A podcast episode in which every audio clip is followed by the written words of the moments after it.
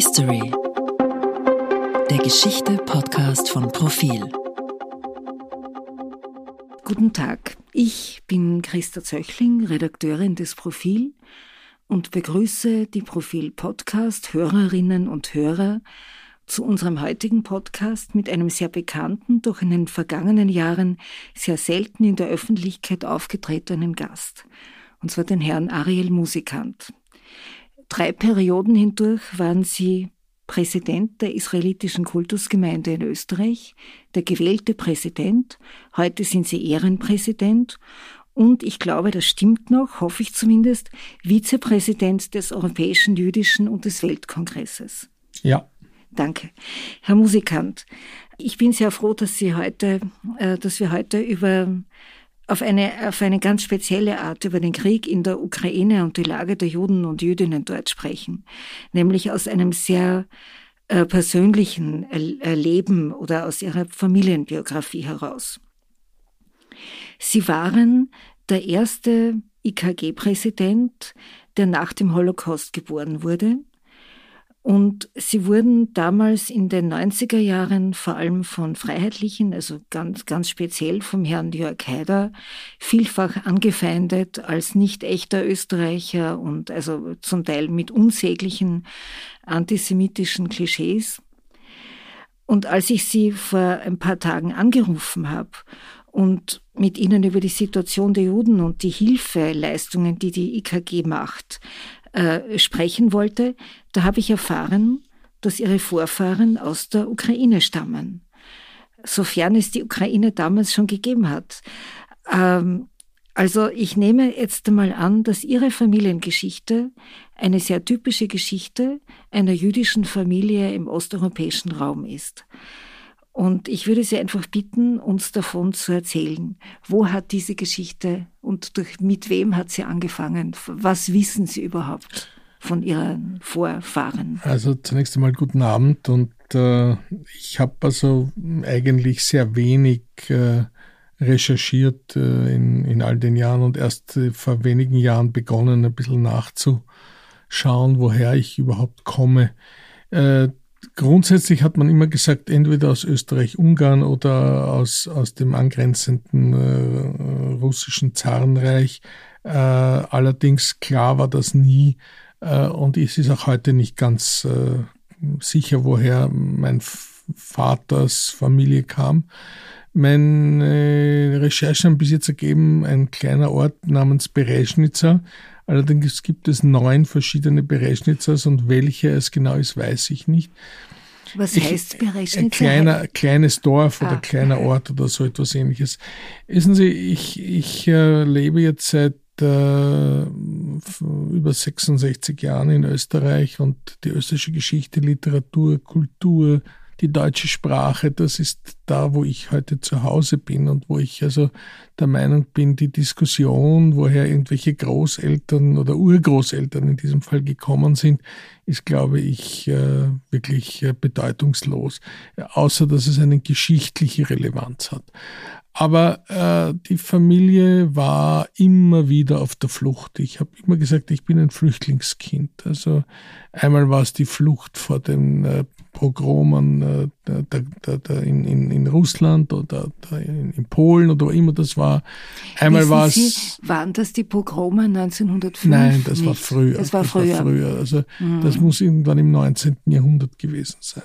Mhm. Äh, meine äh, Familie, also die Familie meines Vaters und seine Geschwister kamen äh, Anfang des äh, 20. Jahrhunderts auf die Welt und das war dann schon Kishinev und da mhm. waren sie schon geflohen aus, aus dieser Gegend, eben vor den Pogromen im damaligen, was immer das war. Und dann kam äh, die Nazizeit und äh, wieder die nächste Flucht und die ging also in Etappen bis an die äh, westchinesische Grenze, bis nach Andijan. Meistens zu Fuß oder in offenen Viehwaggons oder in, in, in äh, immer wieder auch zur Zwangsarbeit und, und, und äh, zur Armee rekrutiert und ähnliches.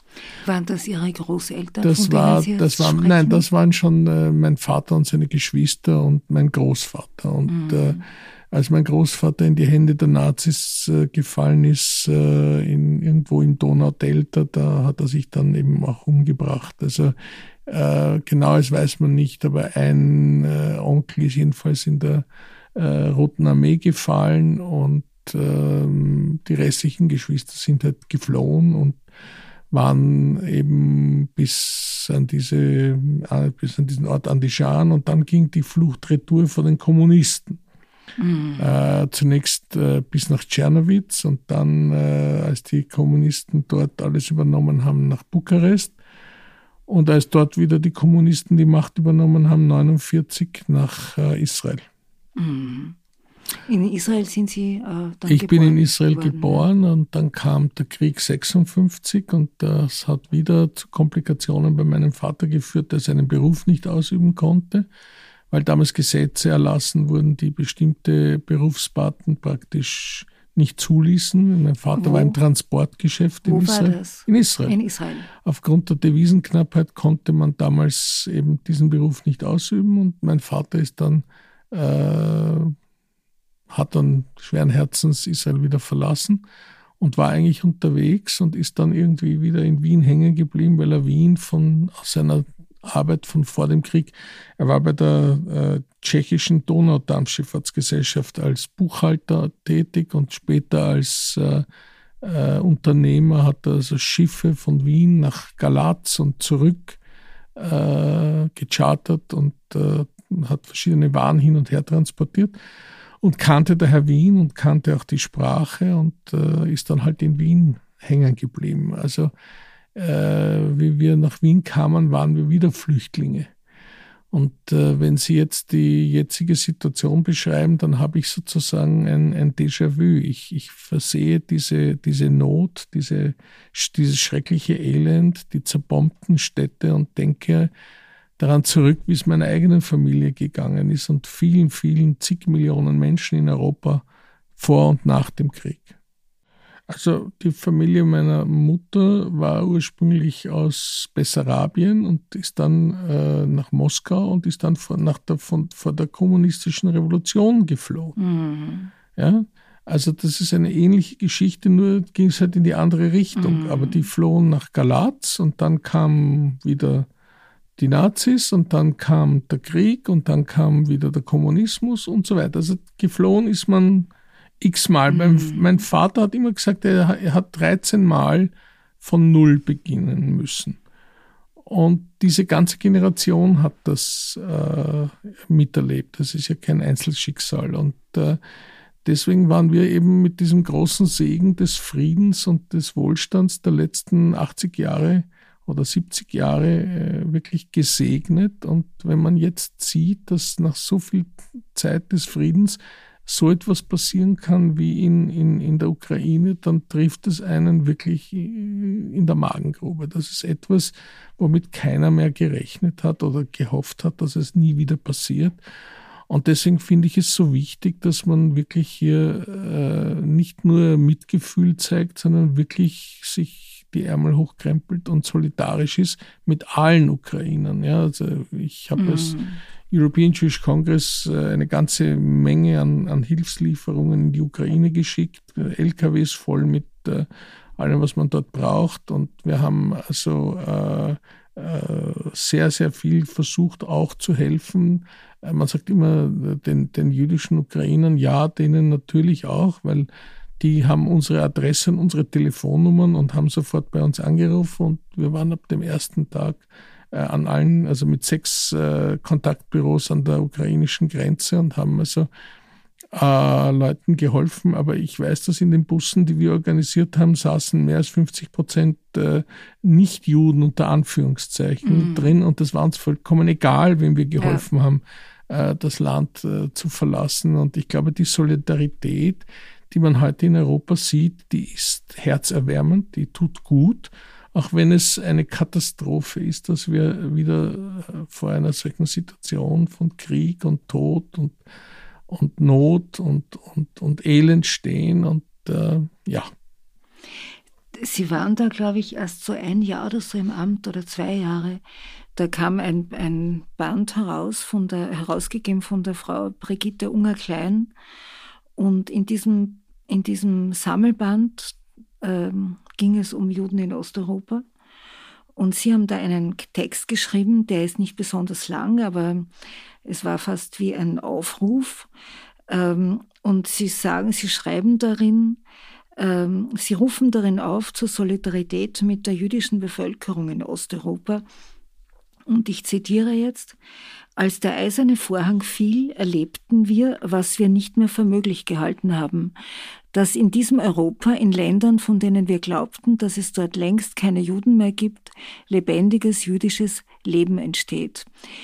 Und ich nehme jetzt etwas wahr, was ich bei von Freunden zum Beispiel so oder Bekannten auch so höre. Man ist plötzlich bass erstaunt, dass es so viele Juden gibt in der Ukraine. Wir haben ja so quasi immer, wenn wir, wenn es um Ukraine, Belarus, äh, Russland auch geht, dann haben wir den Holocaust im Blick. Wir wissen, was da passiert ist. Es wird in den Schulen gelehrt. Äh, wir wissen, dass Millionen äh, Menschen vernichtet worden sind in diesen Jahren.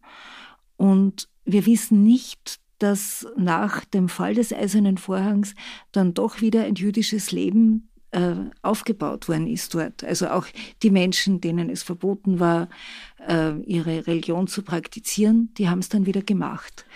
Ähm, haben Sie das so wahrgenommen naja, als wir haben, damals Präsident auch der Kultusgemeinde in Wien? Ja, schauen Sie, ich habe aufgrund meiner Funktionen in den internationalen jüdischen Organisationen, und die sind ja schon fast 40 Jahre auch äh, bin ich dort tätig, genau gewusst, was sich abspielt. Meine erste politische Aktion war ein Hungerstreik für die sowjetischen Juden am 1. September 1970. Also das da ist eine. Da war ich Student und habe also einen Hungerstreik mhm. organisiert und war damals verantwortlich für die österreichische Sektion von Let My People Go. Also das ist 52 Jahre her. Ähm, wir wussten ganz genau, was sich dort abspielt, weil äh, wir ja ständig äh, zumindest im Untergrund Kontakte hatten. Und wir wissen zum Beispiel heute, dass es in Russland um die 800.000, in der Ukraine um die 200.000 und in Belarus um die 8.000 Menschen gibt, die sich mehr oder weniger zum Judentum bekennen. Ich sage mehr oder weniger, weil es äh, sehr oft ist, dass äh, jemand äh, in der jüdischen Gemeinde eingeschrieben ist, aber sehr oft sind das auch Menschen, die einen jüdischen Großvater haben. Und wir gehen jetzt nicht nachwassern, ob das jetzt nach dem Religionsgerecht Juden sind oder nicht, sondern wenn jemand zu uns kommt und sagt, ich habe jüdische Vorfahren, dann versuchen wir den Menschen zunächst einmal zu helfen. Mhm. Der Staat Israel zum Beispiel hält sich ja auch nicht an die, ans Religionsrecht, sondern sagt, wer einen jüdischen Großvater hat, den geben wir einen jüdischen Pass. Das heißt, jetzt geht es einmal primär darum, allen Menschen zu helfen und insbesondere natürlich auch den, den, den eigenen Brüdern und Schwestern. Und ich bin wirklich sehr, sehr stolz über das, was da passiert, und zwar Solidarität aller jüdischen Gemeinden ganz Europas, aber natürlich vor allem, was da in Wien die Kultusgemeinde und etwa 200, 250 Freiwillige leisten, das erfüllt mich wirklich mit Stolz auf diese Gemeinde. Ja, ich komme gerade heute Abend von so einem Abendessen in der, im Gemeindezentrum, also im, im, im Aleph Aleph, im Restaurant. Und ähm, also man sagt mir, man hat mir erzählt, dass also jeden Tag werden mehr als 700 Menschen quasi verköstigt. Ja, es sind momentan 730 äh, Leute, die sich in der Kultusgemeinde registriert haben. Wir haben vier Hotels und 110 Wohnungen äh, besorgt. Wir haben äh, drei warme Mahlzeiten am Tag. Wir haben äh, eine Kleiderkammer organisiert, wo wir vor allem für die, für die Menschen, die ohne nichts gekommen sind, versuchen denen warme Kleidung und Spielsachen für die Kinder und so. Aber es ist noch etwas anderes. Diese Menschen sind alle, wenn sie kommen, in einem echten Schockzustand. Das heißt, das Wesentliche ist, versuchen sie durch Sozialarbeiter und Psychologen aus diesem Schockzustand herauszuholen und sie in eine Normalität zurückzuführen. Das heißt, die Kinder in einen Kindergarten, in eine Schule zu bringen. Wir haben Klassen mit russischen Lehrern organisiert, damit diese Kinder nicht komplett äh, sozusagen den ganzen Tag nicht wissen, wohin mit sich, sondern damit sie einen irgendetwas Unterrichtsähnliches bekommen. Wir haben äh, kulturelle Veranstaltungen. Wir versuchen einfach die Menschen einmal runterzuholen, sie wieder zum, zum, zum Durchatmen zu bringen. Dann können sie ja erst entscheiden, was sie wollen und wo sie bleiben. Viele von denen haben ihre Männer zurückgelassen und hoffen natürlich, dass die nicht, dass denen nichts passiert. Und, und viele von denen rechnen damit, dass es doch irgendwann vorbei ist und dass sie wieder zurück können. Aber jetzt geht es einmal darum, ihnen einmal das Gefühl der, wie soll ich das erklären, ein Gefühl der Wärme und der Würde zu geben, sie nicht einfach wie Flüchtlinge zu behandeln, sondern ihnen zu zeigen, dass sie, dass sie gerne hier sind, dass wir uns um sie kümmern, dass äh, es geschieht mit sehr viel Liebe, mit sehr viel äh, Engagement. Und äh, ich schaue mir diese vor allem jüngeren Leute bei uns an, die das alles freiwillig machen und bin also wirklich begeistert. Es gibt äh, einen Bus, der jeden Tag zu einer bestimmten Zeit von einer bestimmten Synagoge von einem bestimmten Ort in der Ukraine wegfährt, wo man hingeht, wo man also aufgenommen wird und von dem man äh, dann eben nach Lviv gebracht wird. Und von Lviv haben wir wiederum Leute, die die Leute dann über die Grenze bringen und unsere Leute warten, also die IKG-Leute, bis jetzt spreche ich vom IGC. Ja. Die IKG-Leute hatten zum Teil Leute an der Grenze stehen und haben die Menschen nach Wien gebracht. Und äh, da ist ein, ein, ein, Teil, wie Sie sagen, orthodox, also eher Chabad oder ähnlichem nahestehend, aber auch ein sehr großer Teil nicht äh, mhm. religiös. Äh, es gibt auch sehr große soziale Unterschiede. Es gibt Leute, die kommen mit einem dicken Mercedes und es gibt Leute, die kommen ohne, ohne äh, die nötige Kleidung. Mhm. Also es gibt hier auch sehr große soziale Unterschiede. Aber im Wesentlichen funktioniert es so, dass wir äh, in der Ukraine und unmittelbar an der Grenze zur Ukraine äh, die, die, die jüdischen Hilfsorganisationen äh, aufgestellt haben, die sich darum kümmern, äh, die Menschen äh, zu finden, sie entgegenzunehmen, sie erst zu betreuen, also sie einmal zu beruhigen, ihnen eine Möglichkeit für eine erste Übernachtung zu geben, damit sie nicht auf der Straße sind und dann dafür sorgen, dass sie in die Länder fahren, wo sie hinfahren wollen und die, die nach Wien wollen, die werden von unseren eigenen Leuten mit Bussen und Privatautos oder wurden mit Bussen und Privatautos nach Wien gebracht. Gibt es da ein Muster, äh, ist da ein Muster zu, ent, äh, zu entdecken, bei, bei, denen, die nach Wien wollen oder die, Nein. also hab, gibt es da Verwandtschaften es oder gibt, es Freunde? Gibt, oder? Es gibt einfach, die Menschen sind zum Teil äh, so im Schockzustand, dass sie nicht wissen. Mhm. Dann berät man sie, dann sagt mhm. man sie, hm. schau, in Wien kannst du zwei Jahre mal mhm. so und so und da kriegst ja. du das und das und wenn du ein Kind hast, das in eine Schule will, dann hast du diese ja. und jene Möglichkeiten. Die hast du, was weiß ich, in, in, in Warschau oder in, in, in, in anderen Städten nicht in dem Ausmaß. Also es hat, es, die Leute haben auch sprachliche Affinitäten oder überlegen, wo sie glauben, besser mhm. äh, hinzupassen. Und viele äh, wollen ja auch weiter. Es ist ja nicht so, dass alle hier bleiben. Es kommen auch Leute, die sagen, ich habe Freunde in Spanien oder ich habe Verwandte mhm. in Italien oder also es ist ein ständiges äh, Kommen und Gehen. Es ist nicht ein, ein, eine stabile Situation momentan.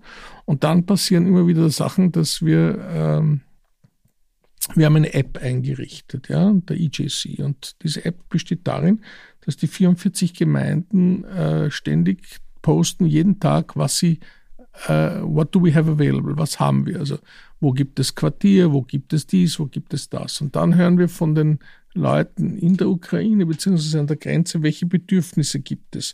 Und dann gibt es zum Beispiel so Fälle, wo mich jemand äh, kontaktiert und sagt, wir haben jemanden da und da und da, der weiß nicht, wie er rauskommt, der ist verloren, könnt ihr denn irgendwie helfen?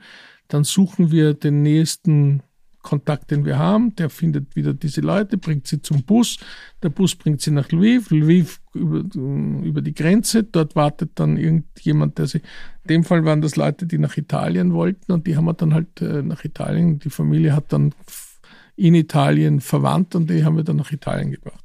Und das sind zum Teil Leute, die nicht alle aus Kiew kommen. Wir reden hier von, von Kharkiv, wir reden hier mhm. von Mariupol, wir reden von hier von wirklich Orten, wo es also schrecklich zugeht, ja, also wo die Leute in den Kellern sitzen und, und, und zum Teil auch schon äh, umgebracht wurden durch den Beschuss. Also es ist, wir reden hier nicht von, von der Elite. Die Elite mhm. hat sich mhm. unter Anführungszeichen, als das Ganze losging, sehr schnell in den Mercedes gesetzt und ist weggefahren. Wir reden hier von den Menschen, die sich nicht zu helfen wussten mhm. und nicht mhm. wussten, dass das so schlimm wird und die dann they got stuck, die sind dann stecken geblieben. Und wir haben also mhm. jetzt äh, äh, vier Wochen lang diese Leute äh, vorsichtig herausgelotst. Wir müssen auch aufpassen, dass wir nicht zu, äh, wie soll ich sagen, zu laut sind, weil es gibt auch jüdische Menschen in, in Russland und in Belarus. Also wir, wir versuchen auch hier politisch mhm. nicht aufzutreten. Sie werden von uns keine Statements hören mhm. weil wir äh, einfach äh, hier nicht politisieren wollen. Wir wollen den mhm. Menschen helfen. Man wirft ja uns vor, dass wir uns nicht äußern. Äh, vor kurzem erst wieder, glaube ich, in einer, in einer österreichischen Zeitung. Ich halte das für wirklich äh, unnötige Kommentare. Die Menschen, die das schreiben, haben einfach keine Ahnung, um was es hier geht. Ja, es gibt auch 800.000 Juden in Russland. Mhm. Und viele Menschen sagen, dass diese ganze, ähm, weiß ich nicht, von, von Putin geäußerte Meinung der Entnazifizierung äh, auch etwas ist, was man, was man, äh, wo man vorsichtig sein muss, wo es darum geht, dass, dass, dass hier eine bestimmte Gefahr ausgeht für, für jüdische Menschen in all diesen mhm. Ländern. Und daher ist unser primäres Ziel jetzt einmal nicht Politik zu machen, sondern den Menschen zu helfen. Aber äh, spielt das eine Rolle, dass der, dass der ukrainische Präsident jüdischer Abstammung ist? Ja. Ist man da stolz drauf? Oder ich glaube, dass, das der, glaub, dass der Zelensky äh, zwar wusste, dass sein Großvater Jude war und dass er sicher in seiner wie soll ich sagen, in seiner Gestion, in seiner Entstehung, äh, seiner, seiner Tätigkeit äh, eine Rolle gespielt hat. Aber Zelensky ist das, was man sozusagen, er hat, er hat jüdische Wurzeln, mehr hat er nicht. Er ist nicht jüdisch verheiratet, er hat nicht jüdische Kinder, er war nie irgendwie mit aktiv, dem Judentum aktiv, ja. er hatte nie irgendwas mit dem Judentum am Hut. Und der Umstand, dass er äh, jüdische Wurzeln hat, naja, da ist er einer von 200.000. Mhm. Äh, und äh, ich denke mir, es ist schon äh, beachtenswert, dass in einem Land, das im Zweiten Weltkrieg zum einen der, wie soll ich sagen, die Ukrainer waren nach den Nazis, zählten sie zu den schlimmsten. Ja, also die waren KZ-Wärter, sie haben Juden Hilfs, gemordet. Ja, wo es ging. Und ja. dann wählen sie mit 76 Prozent jemanden zum Präsidenten, der sozusagen äh, gegen die Nazis gekämpft hat und, und, und äh, in der russischen Armee war und, und, und. Also äh, es ist schon etwas, was einem äh, zu denken gibt und wo man sich denkt, schau, schau, das Mhm. Wir leben doch in anderen Zeiten. Aber das ist es dann auch. Ich glaube, mhm. man sollte aus den jüdischen Wurzeln von Zelensky nicht, dass man sollte das nicht äh, überbewerten. Ja? Mhm. Ähm, das ist genauso, wie man äh, die jüdischen Wurzeln von Bruno Kreisky immer wieder hervorkehrt. Und der war nicht die vierte Generation Großvater, sondern viel mehr. Und, mhm. und da gibt es viele andere Beispiele. Ja? Äh, wenn, ich will damit jetzt nicht beginnen, aber Sie würden sich wundern, wie viele bekannte Österreicher eine jüdische Großmutter haben. Nicht einen jüdischen Großvater, ja. ja. ja. Die also rein nach dem Religionsgesetz sogar noch Juden sind und das nicht mehr sind, weil sie einfach damit nichts am Hut haben. Ja. Mir ist natürlich in den vergangenen Tagen oder Wochen beim Nachdenken äh, eingefallen, dass als da die Maidan-Proteste äh, stattgefunden haben, da, also so im, im, Winter 2013 begonnen und sich dann bis ins Frühjahr hinein ähm, entwickelt haben, ins Frühjahr 2014, da gab es einige Berichte, äh, wonach auf diesem Maidanplatz äh, der rechte Sektor sehr stark sei, Neonazis ja, ja. aktiv seien, ja, etc. Äh, wenn ich heute jüdische Flüchtlinge fragt, die damals dabei waren, die jetzt in Wien sind, dann sagen die, wir waren da eigentlich auch ziemlich stark vertreten, also wir, die Juden. Ja, und, aber ähm, es gab ähm, beide und es gab einen sehr, sehr hohen Prozentsatz von Menschen, die dem Rechtsextremismus nahe standen. Viel, viel mehr als jetzt. Bei den letzten Wahlen haben die mhm. Rechtsextremen, glaube ich, zweieinhalb Prozent. Aber das gekriegt. heißt, da hat sich etwas geändert. Also diese, diese, diese Bewegung hin zu Europa hat, äh, hat sich irgendwie auch äh, ganz gut ausgewirkt, oder? Also, die Rechten sind wenn das marginalisiert jetzt nicht, worden. Wenn das jetzt nicht äh, wieder etwas klingt wie, wie gegen, gegen Putin, dann würde ich sagen, wissen Sie, genau das ist ja der Grund höchstwahrscheinlich für diesen ganzen Krieg. Ich glaube, äh, wenn der ukrainische Weg oder das ukrainische Beispiel erfolgreich gewesen wären, wenn diese Ausrichtung in Richtung Demokratie und in Richtung äh, Marktwirtschaft und in Richtung Freiheit und in Richtung Medienfreiheit und in Richtung äh, äh, liberale, offene Gesellschaft, wenn das zu einem Erfolg geführt hätte, und ich rede leider im Konjunktiv, dann hätte das sozusagen an der unmittelbaren der russischen Grenze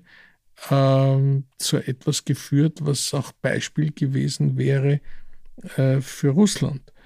Und dasselbe gilt ja übrigens für Belarus, also die Niederschlagung mhm. der, der, demokratischen Bewegung in, in äh, Belarus ist ja nichts viel anderes. Mhm. Und wenn Sie sich äh, anschauen, die Wahl, die am Sonntag in, in äh, Ungarn stattfindet und wie sehr also äh, Putin Orban unterstützt, dann ist das eben hier ein, auch nicht ein Kampf Ost gegen West. Das ist ein vollkommen falscher Begriff. Es geht einfach um den Kampf von einer illiberalen Demokratie gegen eine liberale, pluralistische, äh, offene Gesellschaftsdemokratie.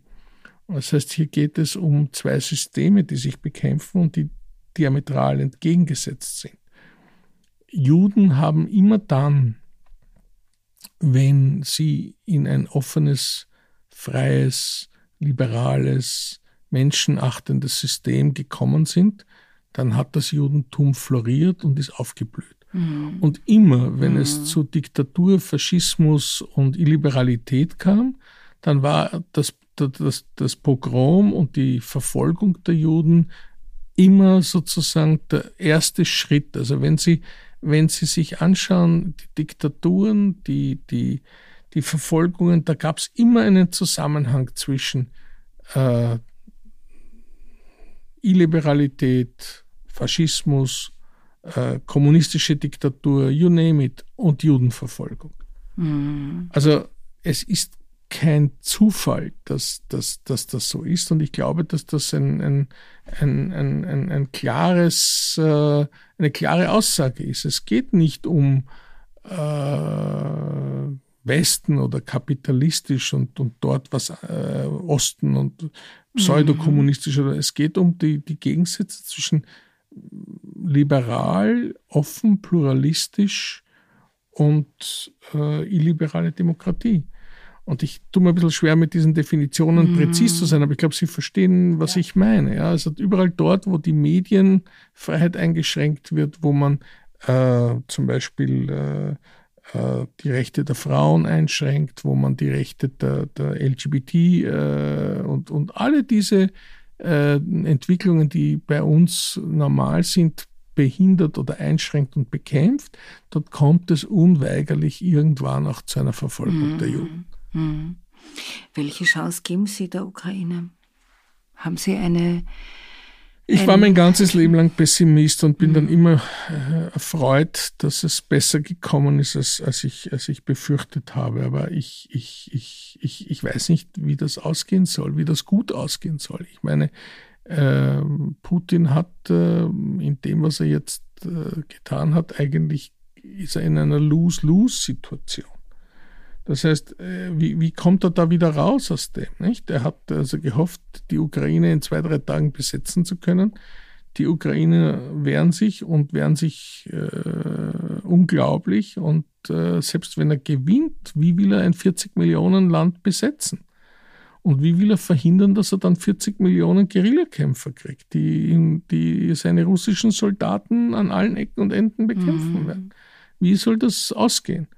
Also mit irgendeinem Kompromiss, dass man halt, äh, was weiß ich, den Donbass abtritt und, und, und das kann der Zelensky höchstwahrscheinlich auch nicht. Also äh, wenn er dort eine Abstimmung macht, kriegt er 90 Prozent dagegen. Also mhm. wie soll das positiv ausgehen? Ja, ich weiß es leider auch nicht. Also mir fällt nichts ein, sagen ja. wir so. Es ist, es ist nicht gut, es ist nicht schön, es ist eine Katastrophe, es ist, äh, Sie müssen sich auch die wirtschaftlichen Konsequenzen von all dem überlegen. Wissen Sie, wir leben in einem reichen Land, na, wir werden kein Gas kriegen, na gut, also werden wir halt äh, äh, frieren oder werden wir halt äh, umsteigen auf, auf mehr zahlen ja. müssen. Aber überlegen Sie einmal Ägypten. Ägypten lebt von 40 Prozent äh, seiner, seiner, seiner Getreideimporte kommen aus der Ukraine. Denken Sie an Afrika. Alle diese Länder brauchen den ukrainischen Weizen. Was geschieht, wenn es heuer im Sommer keinen ukrainischen Weizen gibt? Dann verhungern hunderte Millionen Menschen in Afrika. Vielleicht noch ein kleiner äh, Schritt zurück in die, quasi in die Nähe, in unsere Nähe, in die geografische Nähe. Rechnen Sie, also würde es, kann das die, die Kultusgemeinde bewältigen, äh, wenn jetzt ein Großteil der Menschen hier bleibt, die jetzt geflüchtet Na, sind? umgekehrt, wir würden uns wahnsinnig freuen, wenn die hier blieben. Also wenn ein paar tausend äh, Ukrainer nach Wien kommen und Mitglieder der Kultusgemeinde wären, wäre das eine Bluterfrischung. Wissen Sie, wir manchmal, sehr, sehr selten, aber manchmal wünschen wir uns halt deutsche Verhältnisse. Nicht? Das Erste, was die Deutschen gemacht haben, ist, da gibt es ein Gesetz aus den 90er Jahren, dass Juden können unbeschränkt nach Deutschland kommen. Und das hat der Kohl damals gemacht und hat 200.000 Juden aus der Sowjetunion damals nach Deutschland mhm. geholt, weil er gesagt hat, wir hätten gern wieder blühende jüdischen Gemeinden. Äh, sowas haben wir uns halt in Österreich mhm. immer gewünscht, aber nie gekriegt. Mhm. Äh, bei uns gibt es die Rot-Weiß-Rot-Card und dies und jenes, aber nach Österreich Juden, nach Österreich holen, das hat Österreich noch nicht über sozusagen zu Wege gebracht. Und jetzt ist es wieder so. Jetzt haben sie das Gesetz wieder äh, eingeführt und gesagt, jeder, der aus der Ukraine kommt, kann bleiben. Auf ewig, wenn er will. Also wir haben jetzt die Möglichkeit. Deutschland. Deutschland. Ja. Österreich hat jetzt gesagt zwei Jahre und mhm. wir haben schon mit der Politik geredet, dass wenn einige von denen hier bleiben, würden wir uns sehr dafür einsetzen, sie in die Gemeinde aufzunehmen, sie zu integrieren und sie in die österreichische Gesellschaft zu integrieren. Sprich, also schnell, für, wir, wir haben ja Deutschkurse, wie Sie richtig gesagt haben, und nicht nur dort das JBBZ, das ist das jüdische äh, Berufsbildungszentrum, bietet, glaube ich, für 120 Leute mhm. Deutschkurse an. Die werden jetzt verdoppelt oder verdreifacht, um, um, um, um den Menschen die Möglichkeit zu geben, schnell Deutsch zu lernen. Wir helfen ihnen bei der Jobsuche, wir helfen ihnen bei der Wohnungssuche, wir helfen ihnen, ihre Kinder in die Schulen und in die Kindergärten zu bringen. Wir helfen ihnen indem jeder von der Kultusgemeinde ein, ein, ein, ich weiß nicht, ob Sie das wissen, jeder Ukrainer, der nach Wien kommt, kriegt von der Kultusgemeinde mal ein Willkommenspaket. Ein, nee, aber auch 250 Euro. Ja. ja. Und jedes Kind, glaube ich, 100 oder 150 Euro. Und das wird nicht vom Staat oder wird nicht von der Gemeinde, sondern das wird von privaten Spendern mhm. äh, organisiert. Das heißt, wir wollen denen helfen und wenn sie da bleiben, freuen, freuen wir uns. Herr Musikant, ich wünsche Ihnen alles Gute Gerne. und ich danke Ihnen. Gerne. Dankeschön. Ich verabschiede mich von unseren Hörerinnen und Hörern. Bis zum nächsten Mal.